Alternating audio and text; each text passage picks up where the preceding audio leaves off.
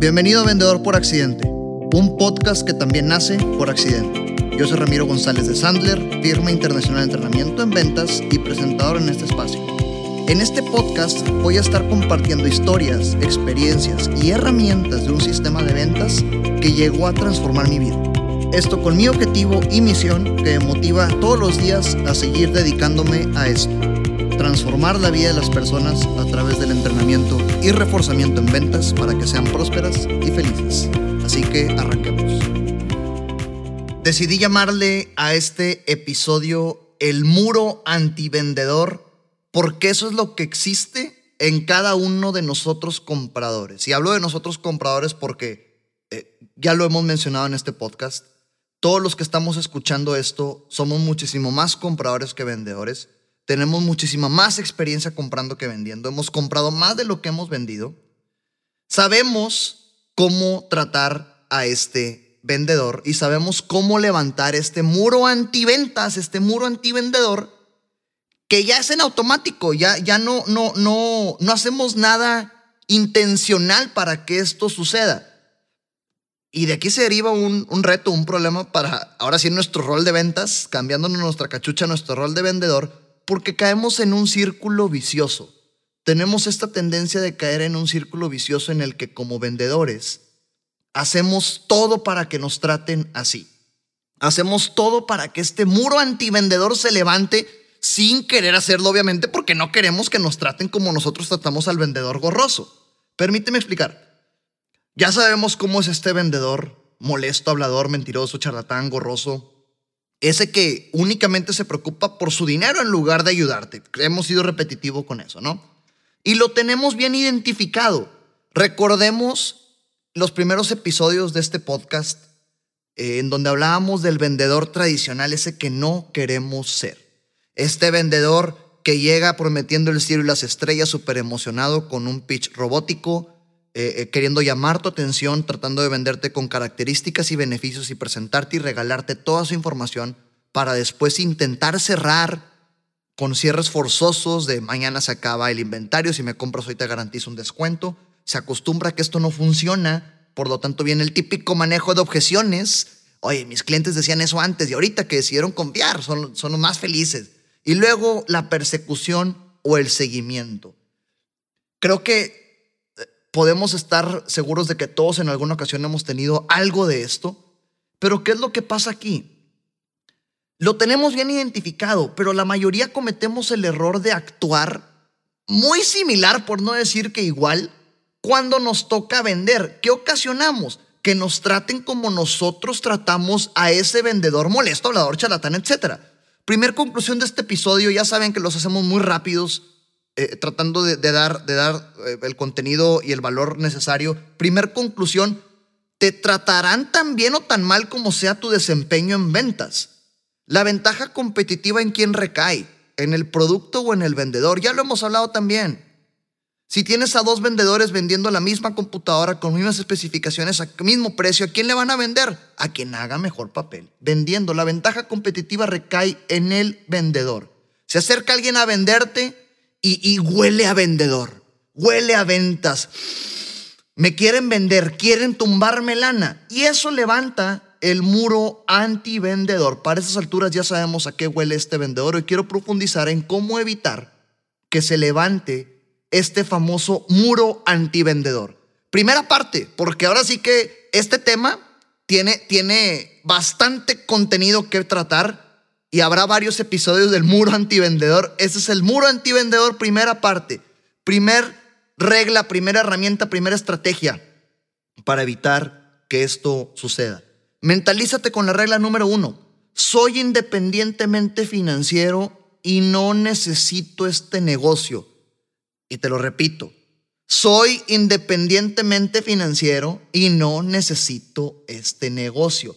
Pero mentalízate de, de veras tener en mente que necesitas un negocio muy probablemente va a ocasionar que te comportes como alguien que ruega por la venta, llega con la cola entre las patas, arrastrándose, regalando su dignidad. Por favor, dame la oportunidad de una cita. Y esto ya sabemos qué es lo que deriva. Deriva esta espiral descendente negativa eh, eh, y comportamientos que tal vez no controlas, pero que se traducen a ser insistente de más, dar promociones que no tenías que dar, regalar descuentos innecesarios, transmitir esta sumisión que lo único que hace es que hagan contigo lo que quieras. Y regresamos al episodio número 2 o 3 de este podcast, el baile de la compraventa. Y lo único que va a generar es, ten prospecto, aquí está mi dignidad y haz con ella lo que quieras. Regla Sandler. Soy independientemente financiero y no necesito este negocio. En una ocasión un cliente me la tradujo y me dijo, Ramiro, me gusta mucho esa regla, pero pues yo te la digo como los mexicanos la diríamos, quien muestra hambre no come. Así que si no te queda claro con él, soy independientemente financiero y no necesito este negocio, quien muestra hambre no come. Evita a toda costa transmitir esta sumisión y esta, eh, esta necesidad de que te consideren en una venta o eh, en, que te compren, lo único que vas a lograr es que hagan contigo lo que ellos quieran. Regla número dos, y se relaciona. No ruegues por la venta, deja que te compren. Regresamos a lo mismo. Atrévete a sonar distinto. En una ocasión, hace, hace, hace unos, unos semanas subí la historia de Toño en un video de redes sociales que aprovecho, si no me sigues en redes sociales, arroba Ramiro Sandler en Instagram y Facebook, Ramiro González Ayala en LinkedIn y en YouTube Ramiro Sandler. En estas cuatro plataformas está este video de la historia de Toño.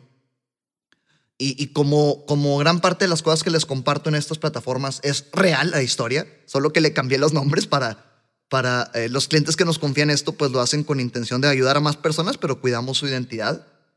Y la historia de Toño habla de esto. Toño estaba seguro de que mientras más citas tuviera, más iba a mejorar su desempeño en ventas. Mientras más veces se sentara enfrente de personas, mejor vendedor iba a ser. Y después de un día completo de llamadas, empezó a apuntar todas las excusas que escuchaba en las llamadas para no tener, para no recibirlo, para, para no recibirlo en una cita. Todas las bateadas, todas las excusas que él escuchaba y las apuntaba. Excusas como ya tengo proveedor, acabo de comprar, tengo vacaciones en la siguiente semana, eres el décimo que viene. Oye, se repetían, se repetían, se repetían. Después, al finalizar su día de llamadas, eh, dijo, no, pues tengo que hacer algo distinto, ¿no? Como cualquiera, si lo que haces no funciona, pues ah, cámbiale, ¿no? Y, y desesperado decidió ser directo al día siguiente con sus llamadas. Entonces le habló a las mismas personas del día de ayer y cambió el speech. Y dijo, oye, prospecto, si tan solo me das cinco minutos, cinco minutos, estoy seguro de lo que te tengo que decir, te va a interesar. Cinco minutos de cita. Se aventó todas las mismas llamadas diciendo esta misma frase de cinco minutos de cita. Y oye, sorprendentemente consiguió 50% más de citas que en todo su desempeño. Ha sido, fue el día con más citas que había conseguido. Dijo, oye, me está yendo bien. ¿Qué reto sucede con esto? ¿Cuál fue la, la, la mala historia? Que apenas no empezaba lo triste consiguió estas citas, fue a las citas estas que había agendado y de qué se dio cuenta? Que terminó escuchando las mismas excusas, pero ahora cara a cara. Terminó escuchando el ya tengo proveedor, acabo de comprar vacaciones en la siguiente semana, eres el décimo que viene, pero ahora cara a cara, ¿qué pasó con esto? No calificó bien por no tener esta mentalidad. Soy independientemente financiero y no necesito este negocio. Por eso digo que estas dos reglas van de la mano. Al no calificar bien, se topó con que tuvo que invertir reuniones para escuchar las mismas excusas y lo único que se dio cuenta es que fue a rogar a una cita. El tema con la historia de Toño es que después de tantos rechazos, todos en, algunas, en algún momento nuestra, de nuestro rol en ventas hemos estado en esta situación en la que nos vemos en la necesidad de convencer o de rogar por ventas para llegar a nuestros resultados porque mezclamos nuestras emociones en el proceso. Pero después llegamos a esta conclusión. Oye, un mendigo gana dinero, pero los no mendigos ganan más dinero y tienen mejor autoestima. ¿Cuál de ellos prefiere ser? Un mendigo gana dinero y ese mendigo que gana dinero es este que ruega por ventas y el que te dice cinco minutos para una cita. Pero un no mendigo gana más dinero y tiene mejor autoestima. Entonces te dejo una, una, una regla, una frase, una manera en la que puedes empezar tus llamadas de manera distinta para no rogar por ventas desde los primeros segundos. Imagínate que en lugar de, prospecto, por favor, cinco, cinco minutos de cita para, para, para que te pueda platicar qué hago y que te convences de que lo que hago funciona. Ya sabemos que eso no funciona. ¿Qué hubiera pasado si Toño dice lo siguiente? ¿Sabe qué, señor Sánchez? Después de que me reúno con algunos directores generales como usted, hemos descubierto que mis productos no se adecuan a sus necesidades. Pero el 15% de los directores generales sí vieron valor en mi producto. ¿Cuándo quiere que usted y yo nos determinemos si usted pertenece a este 15%? Sí, tal vez Toño obtenga menos citas, pero las citas que obtenga van a estar más calificadas, habrá mayor potencial de compra, no perderá su tiempo y por lo mismo sus ventas van a aumentar. Regla número dos, no ruegues por venta, deja que te compren. Tercer regla y con esta cerramos este episodio de El muro antivendedor. Desactiva la bomba antes de que explote. Quienes han estado en entrenamiento conmigo y quienes me han escuchado en audiencias y o conferencias, talleres, saben que esa es de mis favoritas reglas. Desactiva la bomba antes de que explote. Permíteme ponerte en contexto. Imagínate que en este momento llega alguien a intentar venderte algo. ¿Cuál es el principal temor que pasa por tu mente como comprador cuando alguien quiere venderte?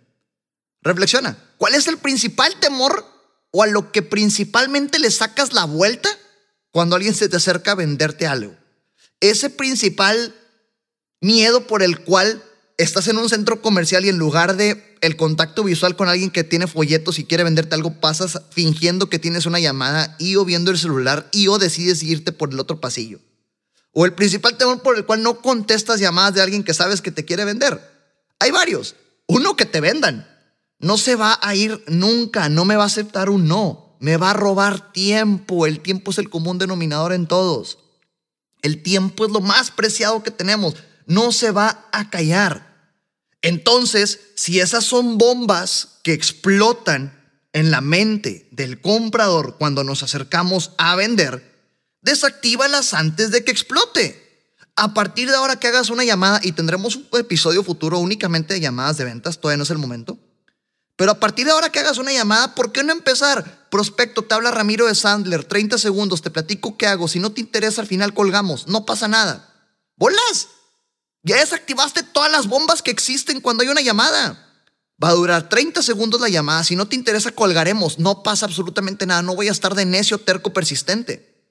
Cuando te acerques con alguien a venderle porque tú eres de las personas que está en punto de venta. Estimado señor, 15 segundos. Le quiero platicar un mensaje rápido. Si no le interesa, sigue con su camino. ¿Le parece? Intenta la partida ahora y verás cómo cambian los resultados. Desactiva la bomba antes de que explote. Habrá un episodio completo de llamadas y otro desactiva la bomba antes de que explote Ahorita te compartí lo, inicial de este tema.